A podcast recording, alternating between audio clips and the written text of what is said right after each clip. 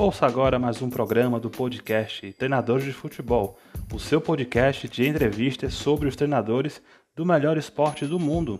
Nos ouça no Spotify, Anchor, Apple Podcast, Google Podcast e em várias outras plataformas.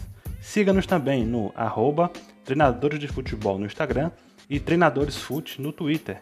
Muito obrigado mais uma vez por sua audiência e vamos começar.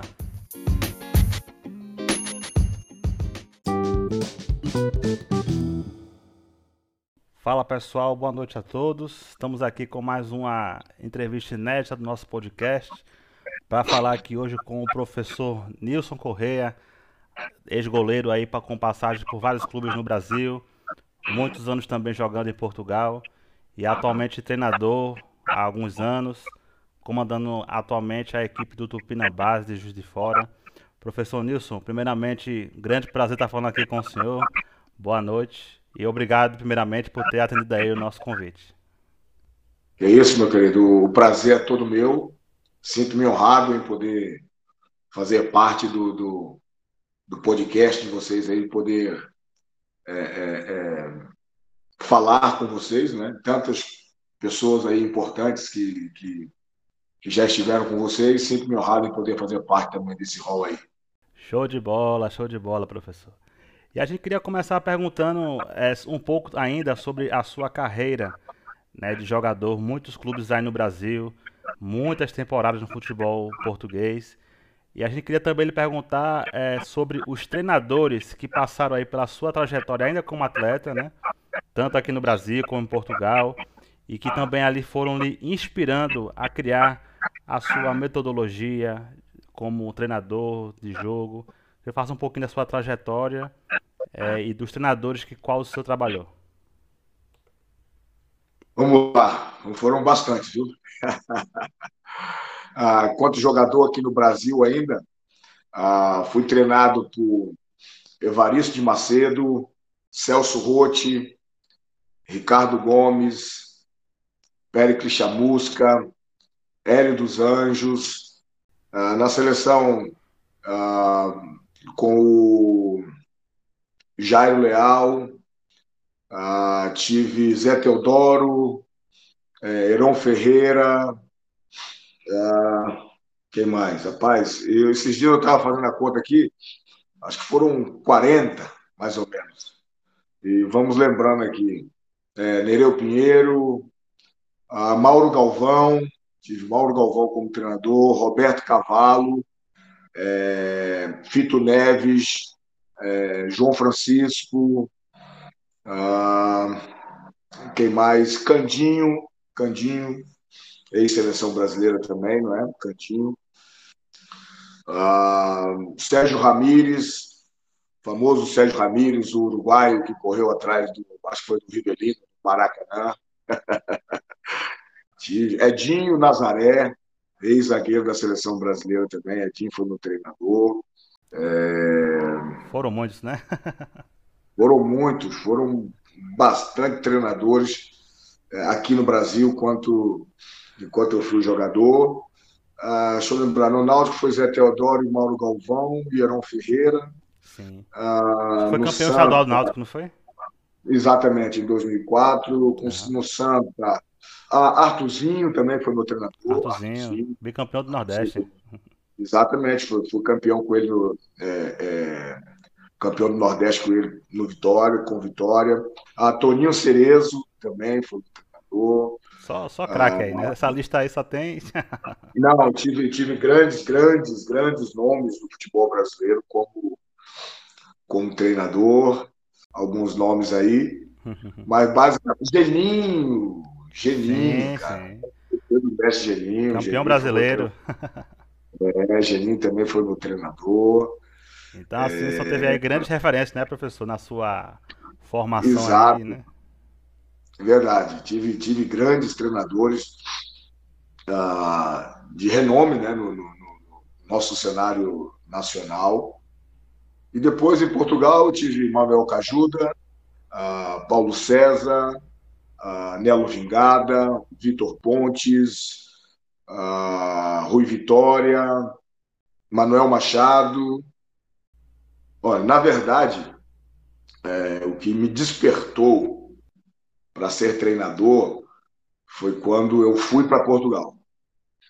No meu segundo ano que eu estava em Portugal, decidi, eu tinha certeza, era o que eu queria, eu queria ser treinador de futebol. Nada mais do que isso, eu queria ser treinador de futebol. Porque eu me encantei com a metodologia, ah, com o modelo de jogo, né, com, com os treinos. E aí eu passei a, a, a questionar, no bom sentido, né, a, a parar todos os treinos, quando acabavam os treinos, eu ia perguntar ao mister eh, qual era a finalidade do treino, por que aquele treino foi feito aquele dia, qual era a finalidade dele. E eles pacientemente sempre me explicavam.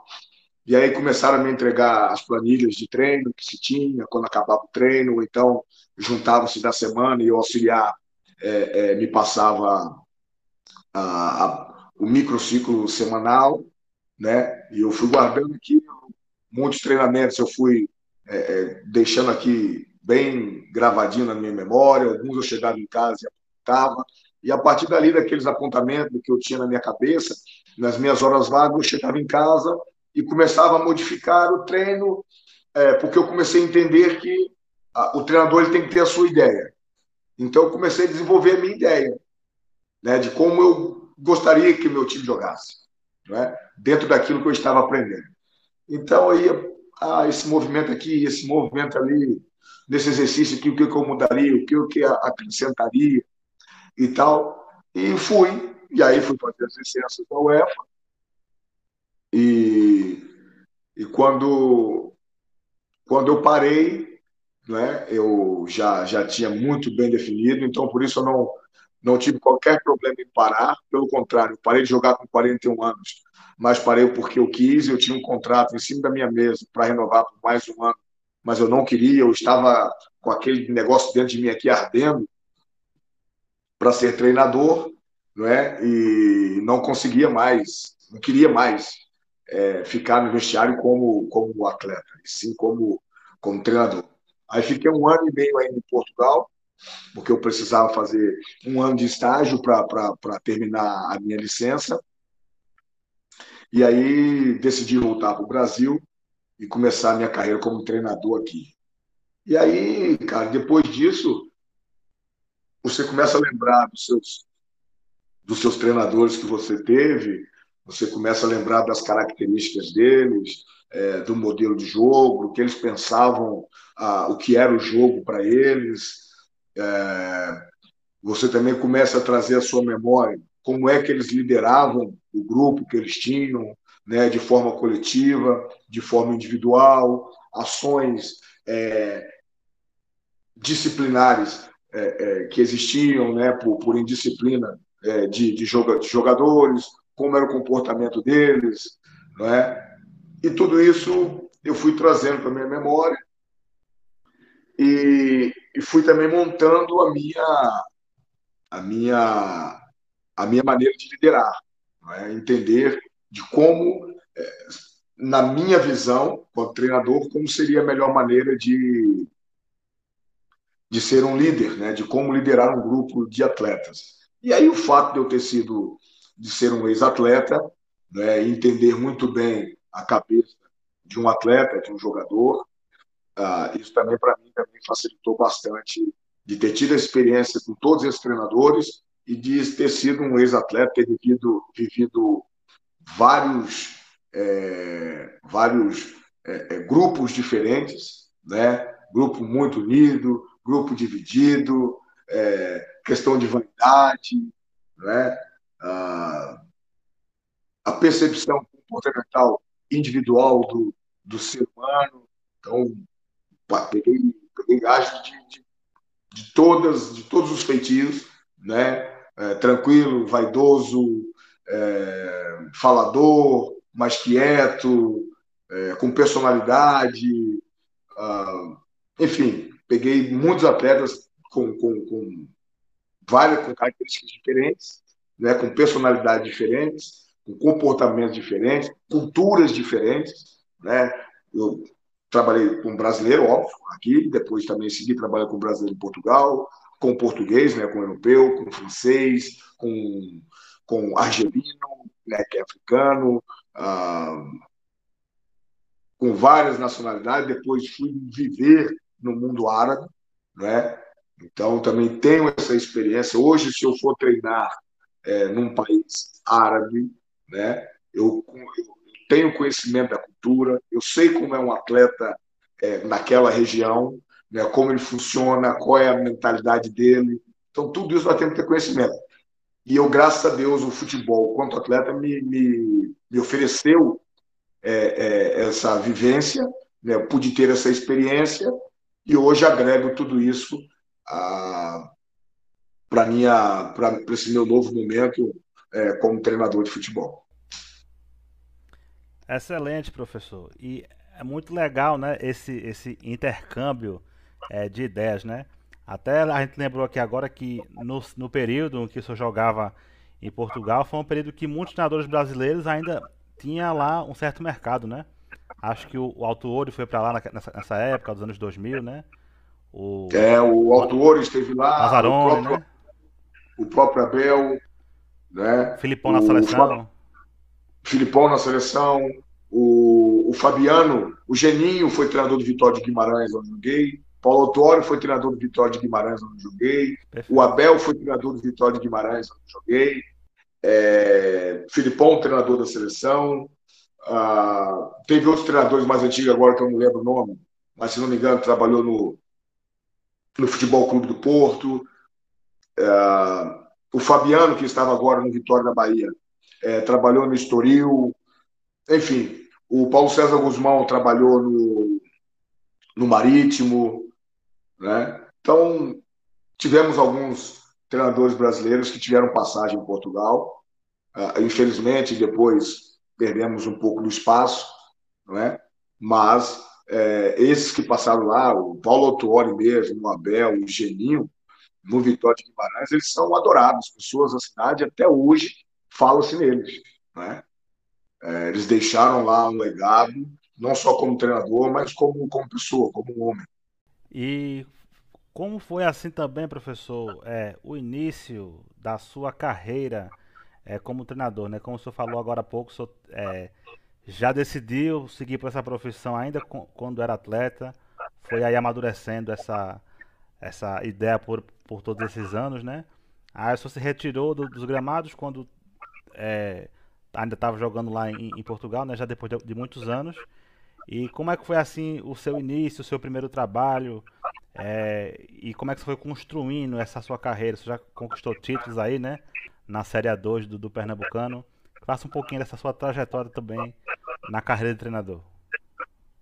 Então, eu chego no Brasil ah, em 18, 2018, e tenho a oportunidade de assumir o Flamengo de Arco Verde, isso já no final de 18, né? Aquela preparação para o no Pernambucano de 19. E eu tive a felicidade de começar é, tendo 45 dias de pré-temporada. Isso é um sonho. Né? Mas foi uma das exigências que eu fiz ao presidente. Eu falei, presidente, eu vou, quero ir. É, a minha preocupação nesse momento aqui não, não, é salarial. Não é? Eu quero me colocar no mercado, eu preciso me posicionar no mercado. Agora, eu preciso de ter uh, estrutura mínima né, para se trabalhar. E uma delas que eu não quero abrir mão, não gostaria de abrir mão, é dos dias que nós é, é, pudéssemos ter para nos prepararmos, para chegarmos bem, para fazermos um bom campeonato. E aí ele disse: Olha, quantos dias? Olha, 45 dias. E ele me deu esses 45 dias. E aí eu pude preparar. Mas ainda, eu, há dois dias atrás, eu estava a falar sobre sobre esse momento com alguns amigos aqui é, em Juiz de Fora, ah, comentando sobre a, a dificuldade que eu tive de implementar aquilo que era a minha ideia de jogo, a metodologia de treino, né, para os atletas compreenderem aquilo que eu queria, né, na prática, né, ah, com os exercícios que nós é, é, programamos para que fosse feito e exercícios sem complexidades, né? para que houvesse uma maior facilidade de compreensão daquilo que nós queríamos. E eu lembro como se fosse hoje os meus 10, 15 primeiros dias foram terríveis, desesperadores, né? que eu cheguei a questionar se, se eu iria conseguir é, implementar né, o meu modelo de jogo é, com a metodologia de treino. E nesse, nesse, nesses dias aí, nesses 10, 15 dias, eu falar com minha esposa, de preocupado, e ela dizia, olha, processo, processo, ele tem o seu tempo, né, é, para ser, para ele acontecer, para passar por ele. E a gente não pode pular etapa. Então, tenha calma, eles vão conseguir. Agora, você não, você não consegue é, dizer, quantificar quando eles vão conseguir. Agora, que eles vão, vão, porque todo ser humano ele é capaz de evoluir, de aprender. Né? Mas a verdade foi que a partir do 15 dia, deu um start, a chave virou, e eles começaram a compreender, e aí o treino começou a fluir. Aí eu já comecei a intervir menos, falar menos e ser mais pontual, né? E aí as coisas foram fluindo.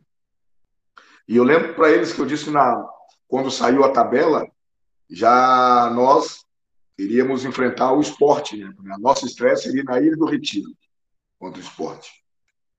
E, e sabendo que o esporte só se apresentaria se eu não me engano, acho que o primeiro jogo foi 17 ou foi 19 de janeiro. E o esporte apresentou ou dois ou foi três de janeiro. Então eu lembro que eles teriam 16 dias para se preparar. E eu coloquei para eles. Eles têm dois caminhos. Ou eles vão priorizar a parte física e não vão ter uma organização muito boa, ou eles vão ou eles vão optar por organizar a equipe e ir ganhando condicionamento ao longo da competição. Até porque a qualidade deles é tão acima né, que, mesmo mal fisicamente, eles bem organizados, com a ideia bem definida, mais ou menos bem definida, eles conseguem ter superioridade ali ainda no primeiro, segundo, terceiro jogo, e a partir daí as coisas vão mais é, passam a ser mais difíceis, porque, para além do entendimento de jogo deles, o condicionamento físico deles começam a chegar, e, e começa a ficar mais difícil. Mas eu disse para ele o seguinte: independente do caminho que eles escolherem, se nós formos organizados intensos, porque nós vamos ter capacidade para isso, nós vamos chegar lá bem fisicamente, nós vamos ganhar o jogo, não tenho dúvida disso. E comecei a falar isso com eles todos os dias, para eles entenderem que era possível nós ganharmos o jogo, mesmo sendo o esporte na do retiro. E aí, ah, eu consegui alguns amistosos importantes, Primeiro fiz alguns amistosos, eu fui é, é, gerando dificuldade de adversário né, por etapa. O meu primeiro amistoso, lembro que foi em Sertânia, com um time amador da cidade, para eu ver se eles qual era a compreensão deles da, da, da, daquilo que era o modelo de jogo. Depois fiz um amistoso com o sub-20 do Náutico, com o sub-20 do Porto, e aí dei férias de dezembro, né, folga de dezembro, de Natal. E aí nós viemos é, fomos para casa e dia 26 nós regressamos. E aí, a partir daí, eu tive um amistoso com o Nacional de Patos, que era um time forte, né, porque eles tinham dinheiro para contratar. Ah, depois, fui fazer um amistoso contra o CRB do Roberto Fernandes, né, que era Série B, e com Asa, de Arapiraca, que eu acho que na época era Série C, se eu não me engano, que tinha um time muito bom. E eu não perdi para nenhum dos três. Não perdi para nenhum dos três. E fiz grandes jogos nos três. Sendo que no último foi o Asa, eu levei todo o time reserva, porque a gente fez um amistoso na quinta, e no domingo a gente estreava com o esporte. Então, eu deixei todos os, os titulares é, é, em Arco Verde e viajei com, com, com, o time reserva. E aquilo me deixou muito feliz, porque todos os reservas jogando, nós fomos fiel àquilo que é a nossa ideia. E conseguimos é, interpretar aquilo dentro, dentro de campo. E para mim foi muito satisfatório. E a nossa estreia, ganhamos do esporte de 3 a 2 na Ilha do Retiro, fizemos um grande jogo. Se eu não me engano, esse ano, não me lembro que ninguém tenha feito três gols no esporte na Ilha do Retiro, e nós fomos lá e fizemos. ah, empatamos com o Santa em casa 1 a 1 no jogo seguinte. E digo para você que não ganhamos o jogo porque o nosso campo era um grande adversário, mais grande mesmo. Era muito ruim o nosso campo e, e talvez nós não, se nosso campo fosse bom, eu acho que nós teríamos vencido o jogo pela qualidade de jogo que nós estávamos apresentando naquele momento. E aí, depois daquilo, veio uma bomba para nós. Né? Tínhamos um atleta que estava irregular, e aí perdemos é, 18 pontos. E aí, no meio do caminho, eu disse: olha, não tenho o que fazer mais, agora também não há razão para continuar, porque a gente não ia conseguir dar a volta nisso. Eu acho que nem esporte, nem Santos, nem Náutico, se perdesse 18 pontos, né, conseguiria alguma coisa no campeonato ainda. Então, essa foi a minha primeira experiência, mas foi muito positiva, aprendi muito, muito mesmo. E, e aí, nesse mesmo ano, eu fui campeão da Série A2, com decisão. Em 2020, eu fui campeão da Série A2 outra vez com o Veracruz. E aí depois fui seguindo a, a minha carreira no Retrô, Central, no Potiguar de Mossoró e hoje aqui no, no Tupinambás de Juiz de Fora. Excelente, professor. E como é, qual é assim a grande dificuldade de você jogar assim uma divisão de acesso de um estadual? A gente sabe que é, muitas vezes são competições assim complicadas. Senhor acabou de falar também da questão é, da qualidade dos gramados, né? A gente tem, por exemplo, a, a segunda divisão estadual do Rio de Janeiro, por exemplo, que só sobe um time. Né? Tem cantos que tem lugar que é complicado assim, essa questão do acesso. Eu queria perguntar como é que foi disputar essas duas competições aí com o Decisão e o Veracruz é, e conseguir o título, né? Qual assim é, é o, o, grau de dificuldade de uma equipe que está buscando esse acesso? Pô, a dificuldade começa pelos gramados, né? mas ainda tivemos sorte que tinha acho que duas ou três equipes que jogavam na Arena Pernambuco. Né? Ah, o Porto estava mandando o seu jogo no campo central, que não é mal assim de todo. É possível praticar assim, futebol. Aí depois tinha outros gramados que eram bem difíceis. Ah, e foi uma época que o campeonato aconteceu, que é uma época chuvosa, né, no estado de Pernambuco. Isso ainda limita ainda mais. Né? O nosso campo começou bom né, lá em Bonito e terminou terrível. Depois que teve a chuva, ah, tivemos dois, três jogos com o campo com chuva e destruiu completamente o gramado. E nós tínhamos que treinar lá também. Então ficou bem, bem, bem ruim mesmo. Então essa é uma, uma das dificuldades. Depois a questão a outra dificuldade é estrutural, né? É você ter estrutura. Nós não tínhamos algumas vezes em decisão por causa da chuva. Eu tive que fazer dois, três treinos numa quadra de futsal. É, outro dia tive que só fazer um trabalho na musculação, não é? porque já não dá para levá-los mais é, é, na quadra de futsal. Outra no hotel que tem ao lado do campo onde eu morava, tem um mini campo. Então aproveitei lá para fazer os jogos reduzidos, não é? Fiz muitos trabalhos de, de jogos reduzidos lá. Ah, então é, é uma dificuldade e isso, mas tudo tem um lado positivo, porque isso puxa pela sua criatividade. Porque ser bom no bom é muito fácil, né? Então isso puxa pela sua criatividade e isso te amadurece, isso te faz, faz você crescer, né? Te dá experiência, né? Não é, é, faz você não olhar para as dificuldades, e sim buscar soluções para dificuldades, para os problemas.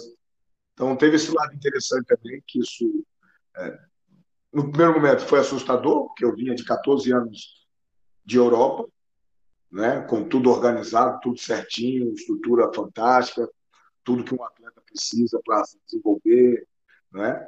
E de repente eu volto e me deparo tanto na Série A1 como na Série A2 com a mesma dificuldade de estrutura, de campo para treinar, não é? Você tem que ficar refazendo a programação, o microciclo ali, quase todos os dias, porque no outro dia, no dia seguinte você não sabe se tem campo para treinar, né? não sabe onde vai treinar.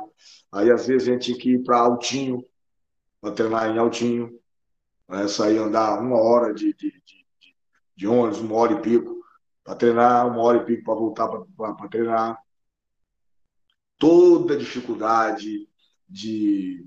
Uh, tem outras coisas que. Hoje é hilário, é engraçado, né?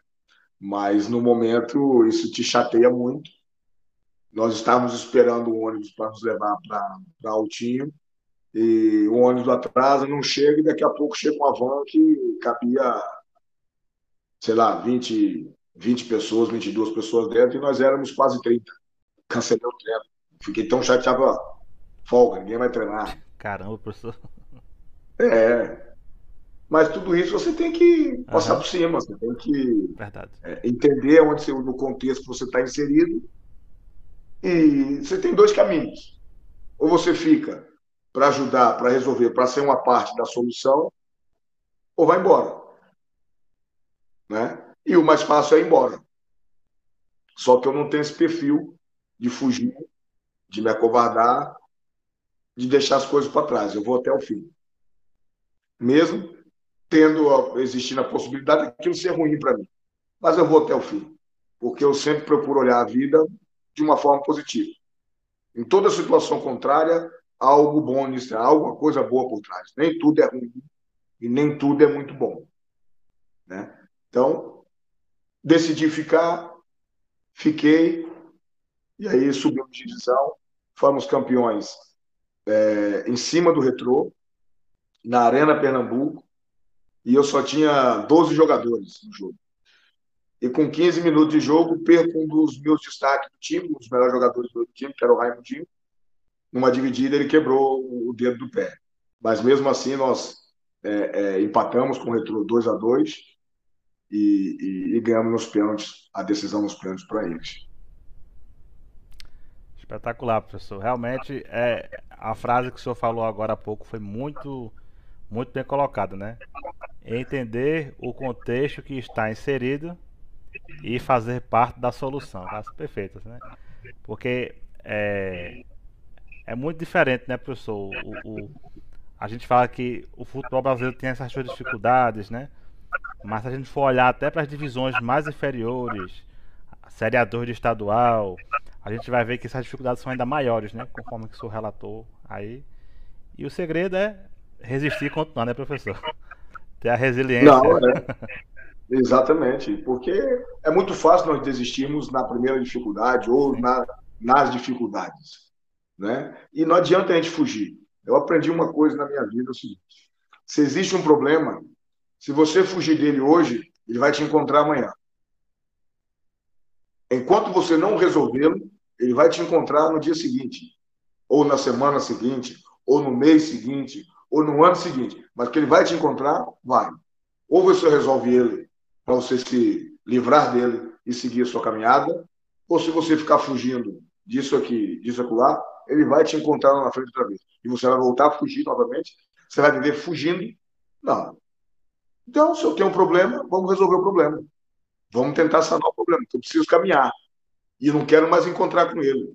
Eu quero seguir adiante. Né? Eu aprendi assim e tento seguir assim. Tem um problema? Qual é o problema? Detecta o problema. Vamos lá resolver. Né? Vamos procurar a solução para aquele problema, para que ele fique para trás, para que a gente possa seguir tranquilamente. É assim que eu vejo a vida e o futebol. Perfeito, professor. E só abrindo aqui um rápido parênteses, né? O senhor falou que estava transmitindo nossa conversa aí pela, pela sua página do Instagram, não é isso? Aí a gente foi dar aqui uma, uma olhadinha, né? Porque é sempre bom interagir com o público. E a gente viu muitas mensagens dos torcedores do clube que o senhor passou no Irã. Não foi isso? E o senhor falou foi. no início da, da, da, entrevista que teve uma passagem pelo mundo árabe. Então, é, não tem como não perguntar. É, muitas mensagens aqui dizendo é, de gratidão, até dizendo, venha treinar no nosso time, né? Faça um é. pouquinho também dessa experiência no mundo árabe, né? O mundo árabe esse que é uma porta aberta, né? Para vários senadores brasileiros ao longo dos anos. Faça um pouquinho é. dessa experiência aí. Não, cara, vivi lá dois anos e meio, foram dois. Eu até fiz uma postagem hoje no meu story sobre. Eu recebi uma foto hoje minha, da minha esposa e da, e da nossa filha. E a nossa filha ainda ali, tinha dois anos e meio para três anos, mais ou menos. Ah, é uma foto bem bacana, nossa, minha, esposa até com, com véu, né, que tinha que usar para cobrir o, o, cabelo, e estava bem coberto ali, é, porque eu acredito que aquela foto, é, nós fomos com um programa de televisão que era muito importante no país, acho que era uma, é, tem uma noite que é muito importante lá, ah, e aí eles convidavam, né, pessoas que acham que era celebridade do, do gênero. E eu recebi esse convite para ir nesse programa nessa noite, que era muito, muito importante. E aí, quando nós íamos no programa, se minha esposa fosse participar, aí não tem hipótese, nem um pedacinho do cabelo podia aparecer, né? E a, então foram dois anos assim, eu acabei por me tornar ídolo da torcida, né? É, caí na, na graça de todos. Deu para notar aqui. Hã? Deu para notar aqui nas mensagens. É, eles gostam, gostam muito, muito, muito de mim mesmo. Ah, e eu sou grato por isso, porque é, é, não, não, só como, como, atleta, mas como pessoa, né? Porque às vezes as pessoas podem te admirar como atleta, mas não tenham muito respeito assim por você como como pessoa, como cidadão, de acordo com como você é, se comportar. Né? Então, é, acredito que esse carinho ele perdura até hoje pelo, pela forma como me comportei no país, respeitando as suas leis, as suas regras, a cultura. Né? É, tentei aprender a língua deles, aprendi né? É, bastante, consegui me comunicar com eles é, nos treinos, nos jogos, é, já não tinha muita dificuldade na rua de, de perceber de compreender as coisas. Ah, e isso agradou muito eles, porque no, depois do meu, dos meus primeiros seis meses, ah, o treinador português, o José Manuel, eh, Manuel José, que me levou, ele ele decidiu, ele decidiu não, ele foi demitido, né? E como o, o, o intérprete era muito ligado a ele, o Ali, que é um iraniano que fala português fluentemente. Se você for falar com ele, você não imagina que ele é que ele é iraniano, porque ele morou por 13 anos no Brasil, em Brasília. O pai dele era da embaixada iraniana. E, e o Ali é um grande amigo, mas eles não quiseram ficar com o Ali e perguntaram se eu queria outro intérprete. Disse, não, se não fosse o Ali, eu não queria outro. Eu queria o Ali. Ele disse, o Ali não. Eu falei, então eu vou aprender a língua. Aí, quando eu falei isso, Cara, se os caras gostavam de mim, eles passavam a me amar, passaram a me amar. E aí, os dois goleiros reservas falavam inglês fluente, então eu falei para eles: beleza, eu vou aprender a língua agora. Toda hora eu perguntar para vocês: o que é isso? O que é isso? O que é aquilo? O que, é que ele falou? O que, é que ele não falou? Eles: não, pode ficar à vontade, não vamos responder sempre. Então, comecei. E ali, no final desses primeiros seis meses, quando terminou meu primeiro ano, eu já terminei entendendo a respeito de futebol, vou dizer tudo. Né? A respeito de futebol, é, de treino, de jogo, é, conversas do dia a dia, de vestiário, de jogo, dentro do campo, já reclamava com árbitro, reclamava com bandeira, já conseguia falar com, com, com todo mundo em peça. Né? Então, isso acabou é, é, atraindo as pessoas, porque isso saiu, né? Foi matéria nacional, é, dizendo que eu não queria mais intérprete, que eu queria aprender a língua, que eu queria me comunicar bem com as pessoas, queria estar bem inserido é, na sociedade, para entender a cultura, para entender é, como o país funcionava. Então, aquilo mexeu até com torcedores rivais. Eu ganhei o respeito do, do, do, do que era o, é o maior rival do, do, do Persepolis, né? Ah, então, eu ganhei o respeito de todos. E aí tudo passou a ser muito mais, mais simples e mais fácil é, para mim no país. Ah, tive a felicidade de jogar no maior clube do país, não é? Ah, tá entre os três maiores da Ásia, né? o Persepolis, é um dos três maiores da Ásia. É um clube muito grande mesmo, muito grande, muito grande. Uh, então tem iranianos espalhados para todo lado do mundo, então tem uma comunidade muito grande no Dubai. Eu fui passear com minha família no Dubai, que do Irã para o Dubai eram duas horas, duas horas e meia de, de avião. Então nós fomos passear e tinha amigos meus jogando lá, o Grafite jogava no, no Al Hilal na época, o Ciel, e o Edgar jogava no, no Al Shabab. E o Edgar tinha jogado comigo no Vitória de Guimarães. E aí fomos passear no, no, no shopping, e aí daqui a pouco aquela quantidade de gente atrás de mim, não é? é Nilson, porque tinham muitos iranianos né, é, no Dubai, que moravam, que viviam no Dubai.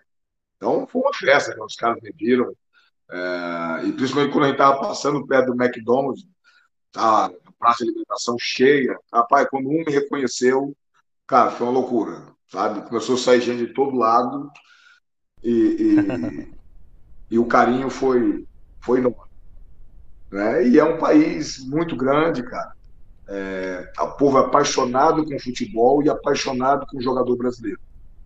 Né? Então, o jogador brasileiro que vai lá e vai bem, cara, é, eles tratam, eles tratam, tratam muito bem. Perfeito, professor. É grande relato aí da sua passagem pelo futebol iraniano, né? E até uma porta aberta para voltar um dia como treinador, né? ah, com certeza, com certeza, não tenho dúvida. É, no dia que eu me posicionar sobre isso, acredito que, que as portas estão, estão bem abertas para mim ali, sim. Legal, professor. E falando também um pouco sobre o seu atual clube, né? Que é o Tupinambás, Juiz de Fora, conforme você já falou na, no começo. Que atualmente está jogando aí o módulo 2 do Campeonato Mineiro, né? Se a gente for olhar aí até para a tabela, equipes tradicionais, conhecidas, que já até jogaram divisões altas, né? Do brasileiro, como é, o Ipatinga, o Boa Esporte, também tem o, o, o Betim, o Varginha.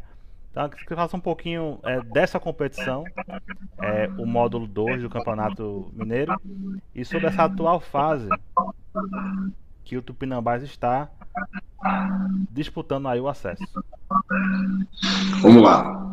O campeonato, o nível é muito bom, tá? Muito bom, porque mantém jogadores da, da, da Série A1, do módulo 1, jogadores da primeira divisão do Campeonato Goiano e bastante jogadores do, do, do da A2 do Campeonato Paulista. Né? E aqui os clubes acabam por ter um poder financeiro é, bom, que consegue pagar bons salários, então você consegue trazer bons jogadores. Ah, Para você ter ideia, ah, no estádio de Pernambuco, hoje, ah, tirando o Náutico Esporte,